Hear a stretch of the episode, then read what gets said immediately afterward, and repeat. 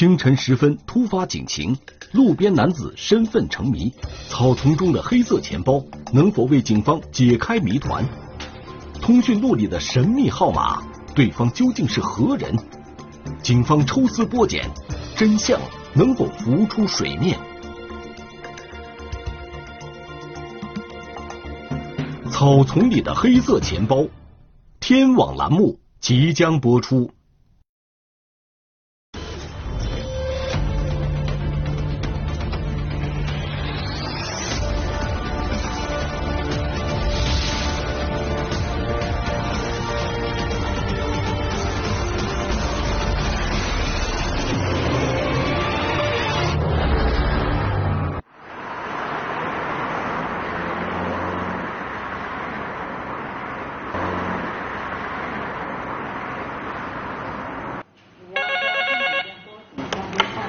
好，南京零二零。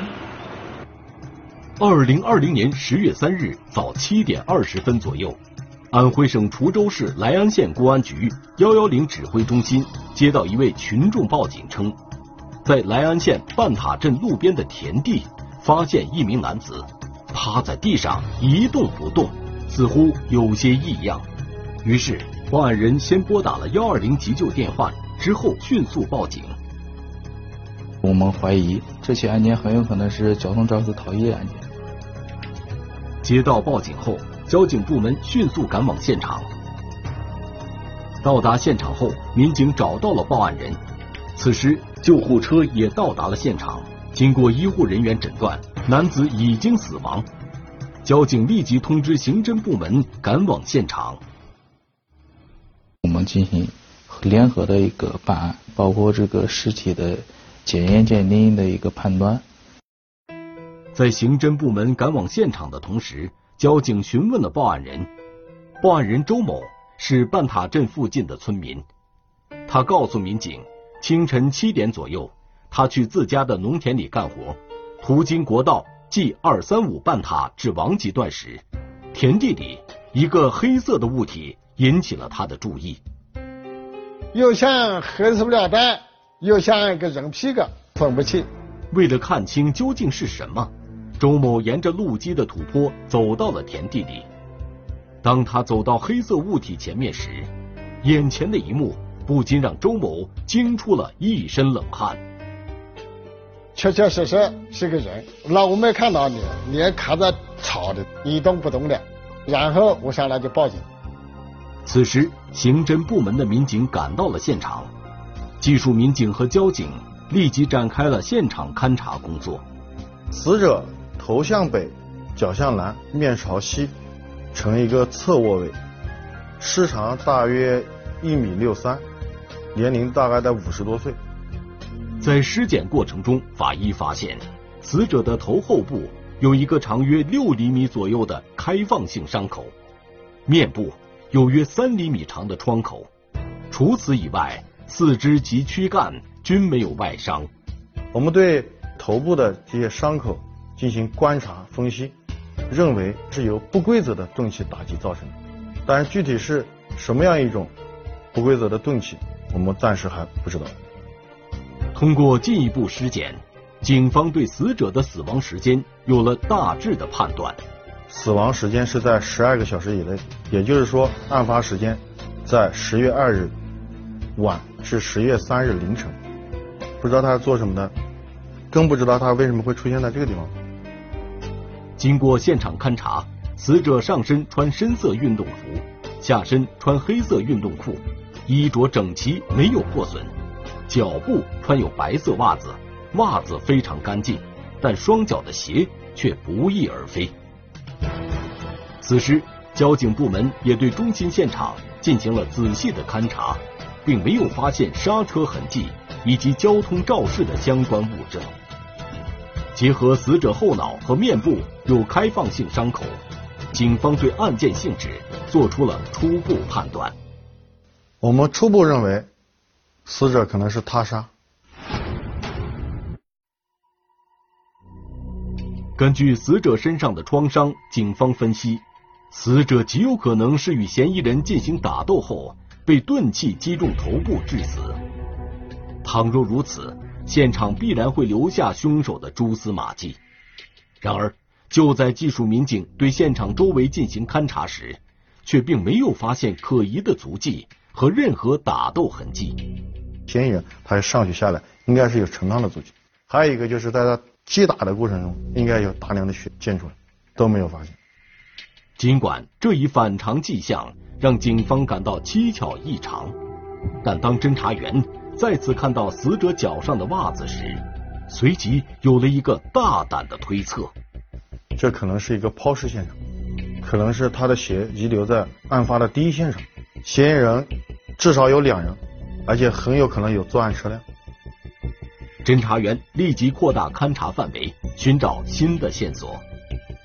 当民警搜寻到距离尸体东侧大约七米远的地方时，一个黑色钱包出现在警方面前。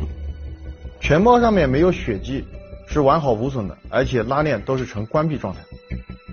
打开黑色钱包后，警方发现，钱包里面不仅有身份证、银行卡、手机以及若干现金，还有两张火车票和一张长途汽车乘车凭证。我们确定死者就是河南平顶山籍的魏某某。死者魏某某现年五十六岁，河南省平顶山人。经过比对，黑色钱包里的两张火车票是由河南省平顶山市到江苏省南京市的，均为死者魏某某实名购买，日期分别是二零二零年九月十八日和九月二十七日。而钱包内的长途汽车乘车凭证。则为死者于九月二十八日从江苏省南京市到安徽省滁州市来安县半塔镇的，这说明死者到达半塔镇还不到一周的时间。短短的四五天时间内就死亡的这种情况，我们在想他究竟是有一个什么样的社会关系以及活动轨迹。随后，警方沿着路基对外围现场展开勘查，然而。除了在路边的反光柱上发现了少量疑似血迹外，再没有其他线索。我们甚至都不知道它是不是血迹，它有可能是油漆啊，这都有可能。由于十月二日晚下大雨，对路面有冲刷，我们除了找到一只鞋垫以外，没有发现其他有价值的痕迹物质。在对案发现场展开大范围勘查的同时。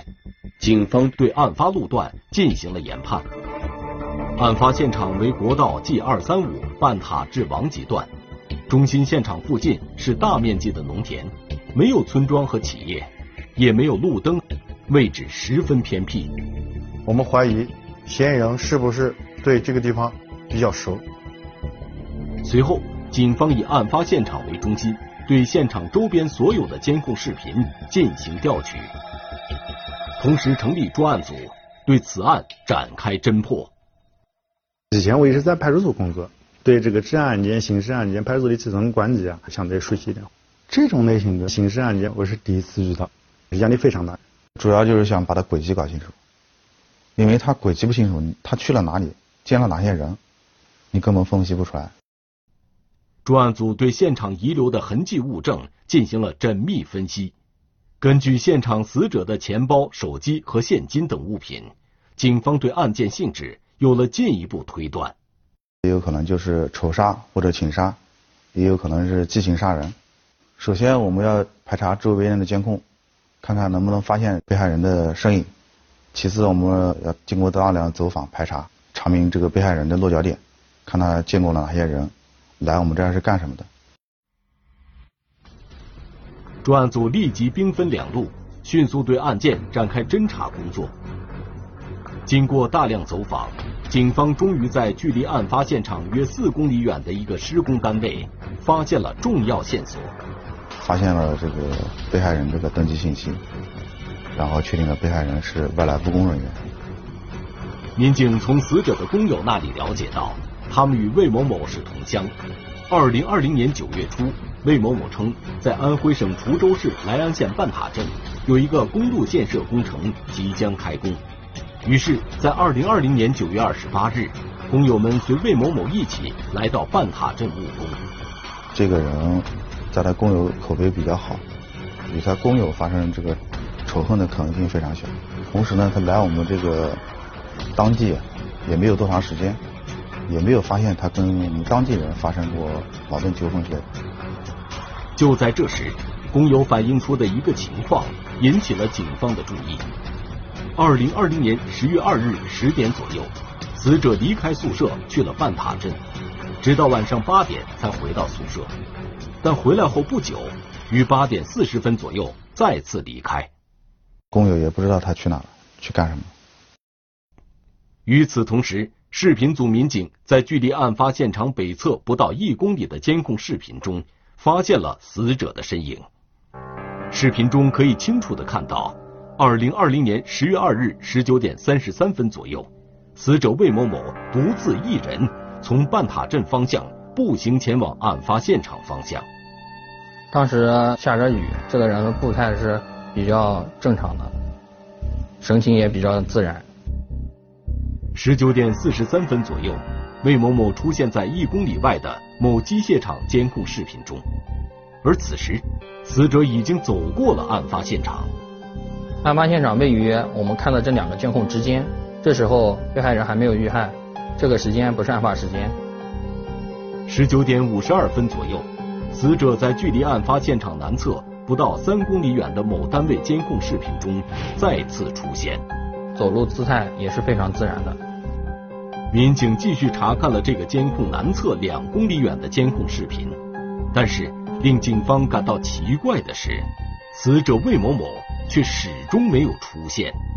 第一时间的反应啊，这个男子可能在两公里处啊某一个地方被嫌疑人杀害，然后嫌疑人运尸抛到了案发现场。民警反复查看死者最后出现的视频，寻找线索。然而，令警方没有想到的是。死者在四十多分钟后，也就是二十点三十八分左右，又走回了这条路，由南向北朝案发现场方向走去。按照我们之前看的监控，我们就感觉被害人已经遇害了。但这时被害人在监控中正常的行走。二十点四十九分左右，魏某某再次出现在案发现场南侧某机械厂的监控视频中，一路上都是死者独自步行。其后方也没有人员尾随，走路的步态明显加快。民警立即沿途查看了案发现场北侧的监控，但是再也没有发现死者的身影。而案发现场就位于这两个监控之间的视频盲区内。我们一直看到早上七点多钟都没有看到这个被害人的身影。工厂的监控我们也是看到村民报警那个时间，也没有看到他返回去。我们就推测。被害人是八点四十多经过工厂往案发现场走的这个时间段遇害的。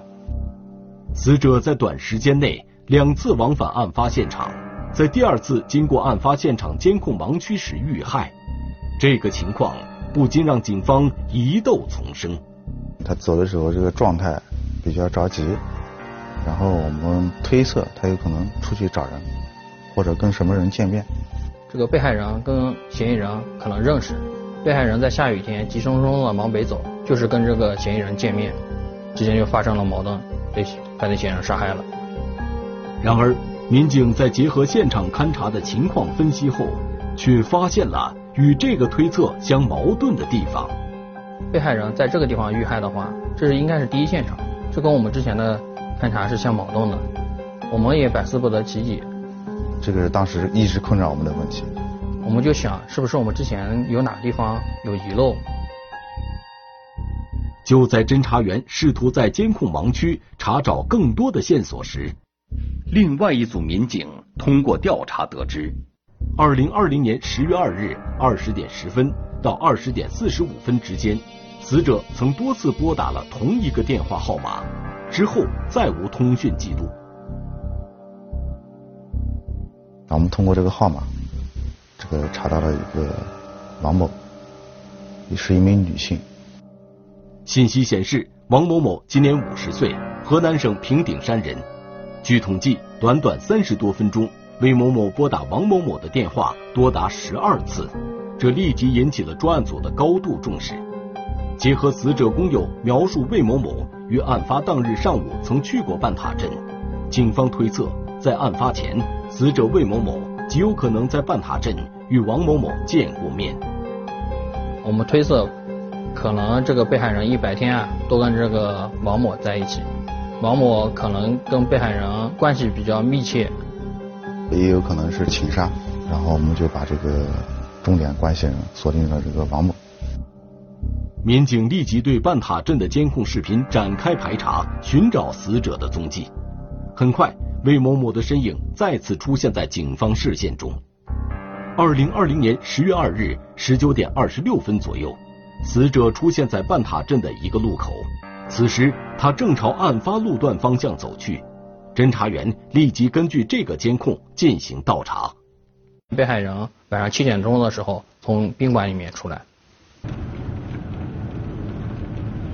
警方马上赶往半塔镇的这家宾馆，并找到了宾馆老板。宾馆老板告诉民警，死者魏某某曾在二零二零年十月二日上午来到宾馆，给一个女子预定了一个房间。经过身份比对，民警发现，该女子正是死者生前反复拨打电话的王某某。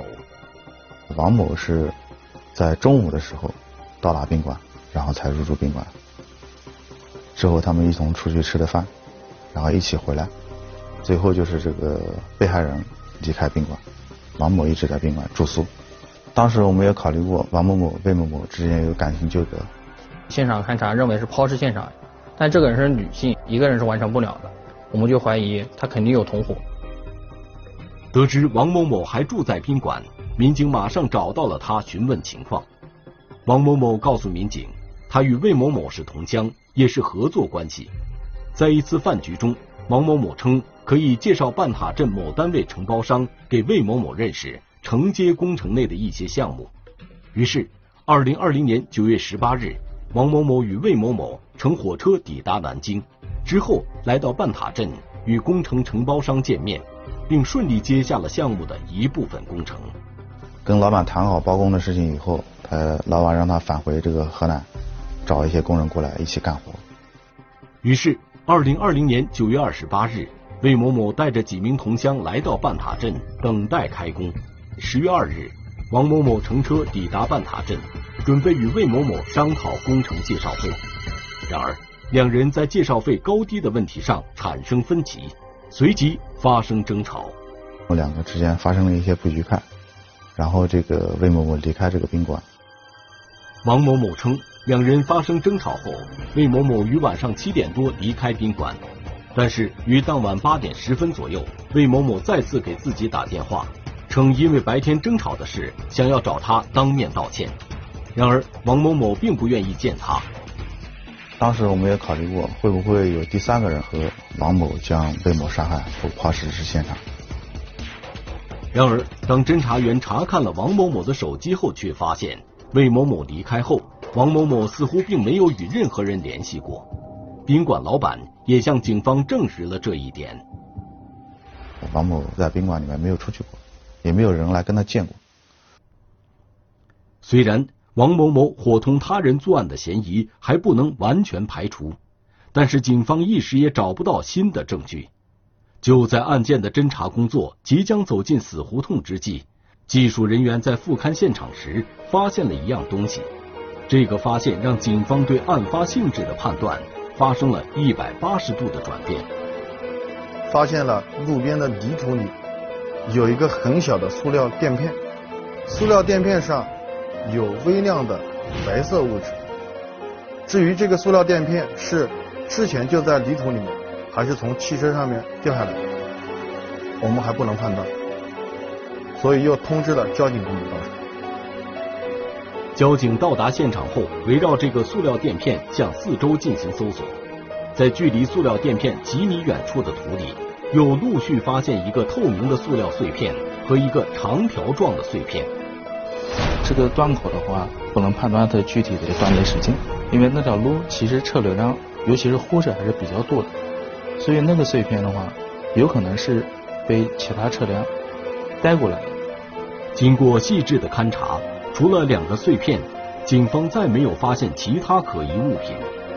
随后，交警将现场提取的残片送至相关部门进行检验。经过这个相关部门鉴定，属于这个车辆的前面大灯的灯罩和这个保险杠上面散落的碎片。圆形的垫片上面附着的这个白色物质，经过鉴定也显示是油漆类的物质。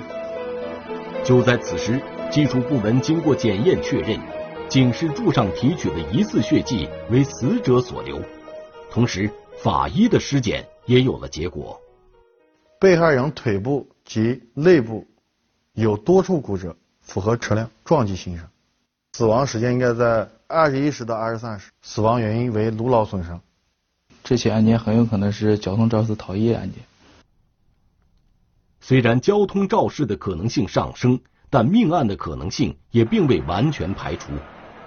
专案组在继续查找死者关系人的同时，交警部门也开始对交通肇事的可能性展开调查。以这个白色油漆判断的话，这很有可能是一辆白色的车子。警方马上对中心现场周边所有的监控进行排查，寻找嫌疑车辆。由于视频质量不高，时间又是在晚上，还下着雨，给警方的侦查带来了很大的困难。那条路在那个事发现场应该前后来往大概有一百多辆车。在对这一百多辆汽车逐一进行排查后，警方最终确定，案发当晚有三辆白色小轿车在事发路段行驶过。通过进一步排查，民警发现其中一辆苏 A 牌照的白色轿车。在十月二日二十点四十五分左右，由南向北朝半塔镇方向驶入了案发路段。因为它的外伤都集中在后侧，跟这个我们发现的这辆白色的苏 A 车，它的行车方向也是比较吻合的。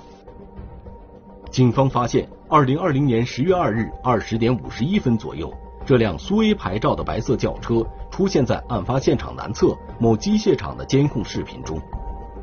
而就在两分钟前，死者也曾出现在这处视频监控中。民警立即再次调取了案发现场北侧的监控视频，随后发现这辆可疑的白色轿车于二十点五十六分左右，在这一路段高速驶过。我们也看不清楚这辆车子是否具体有损坏。民警在查看了案发现场北侧其他监控视频后。再没有发现这辆白色轿车的踪迹，警方决定对这辆车在案发时间几天后的行驶情况进行全面排查。然而，却发现这辆苏 A 牌照的白色轿车在案发后的两天时间内再也没有了踪影。他是在有意躲避我们的这个监控，他越是故意逃避，越说明他的内心是知道他发生的这个事情，就说明他很有可能。是这个嫌疑车辆。通过车牌信息，警方锁定了车主为半塔镇某村村民刘某。根据秘密调查，在案发当天，刘某曾驾车去过南京，但在案发后的几天内，刘某的轿车再也没有在路面上出现过，并且车辆也没有了踪迹。由此，警方推断刘某有重大作案嫌疑。二零二零年十月五日晚，警方在刘某家中找到了刘某。那你车在哪干哈？就在修理厂给的。我在修理厂停在我老姑家门口。我不会花的。对，现在遇到事情该怎么处理怎么处理。啊，对对。他第一句话就是说，他说他已经准备投案了，但是被我们先找到了。面对警方的询问。刘某对交通肇事逃逸的犯罪事实供认不讳。据刘某交代，二零二零年十月二日晚，刘某和工友在南京市吃饭，期间大量饮酒。晚饭后，刘某驾车载着工友返回半塔镇，在途经案发路段时，从后方将正在路上行走的魏某某撞下路基。事故发生后，他没有停车，而是躲开监控，走小路回到家中。并刻意向家人隐瞒了此事。他对于这个路口的监控，哪里拍照，哪里不拍照，这是比较清楚的。嫌疑人的交代解开了被害人后脑伤口形成的原因，也解开了警方当初的疑惑。第一次勘查现场时，警方认为被害人后脑的伤口可能是钝器击打形成，现场没有打斗痕迹和脚印，也没有发现交通肇事的痕迹，推测为抛尸现场。而在第二次勘查现场时，发现了车辆碎片，警方才转变了侦查方向。案发后，刘某抱着侥幸心理，凭借着对当地路况熟悉，避开监控，于十月三日晚将事故车辆开到了南京市的亲戚家藏匿，准备去维修。得知这一消息后，警方立即连夜赶往南京，找到了还没有来得及修理的肇事车辆。验定了，结果显示。我们在现场提取到的这些碎片，就是这辆车子上面掉落的这些碎片。司机刘某因涉嫌交通肇事罪，已经被莱安县警方刑事拘留。